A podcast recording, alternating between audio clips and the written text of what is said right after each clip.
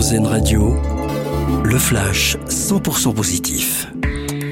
Bonsoir à tous. Un nouveau dispositif pour lutter contre la précarité menstruelle avec cette initiative lancée aujourd'hui par le conseil départemental de la Mayenne.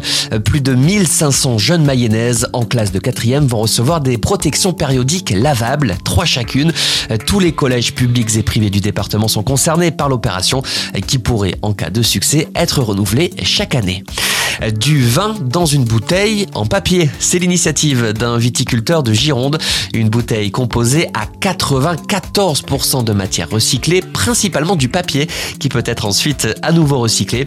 Vide, cette bouteille pèse 83 grammes seulement, c'est 5 fois plus léger qu'une bouteille en verre. Le procédé permet surtout de réduire par 6 l'empreinte carbone. La nuit du 12, de nouveau à l'honneur, le film vient d'être récompensé du César des lycéens, une distinction créée en 2019 par l'Académie et le ministère de l'Éducation. Basée sur une histoire vraie, La nuit du 12 raconte l'enquête non résolue d'un féminicide. Il a remporté 6 Césars vendredi soir lors de la cérémonie, dont celui du meilleur film et du meilleur réalisateur pour Dominique Moll.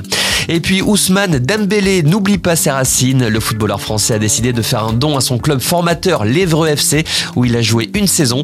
Une somme importante, 100 000 euros, de quoi permettre au club de surmonter ses problèmes financiers. Reconnaissant les dirigeants du club lui ont adressé leurs remerciements dans un communiqué. Très bonne soirée à l'écoute d'Airzen Radio. C'était le flash 100% positif, une exclusivité AirZen Radio.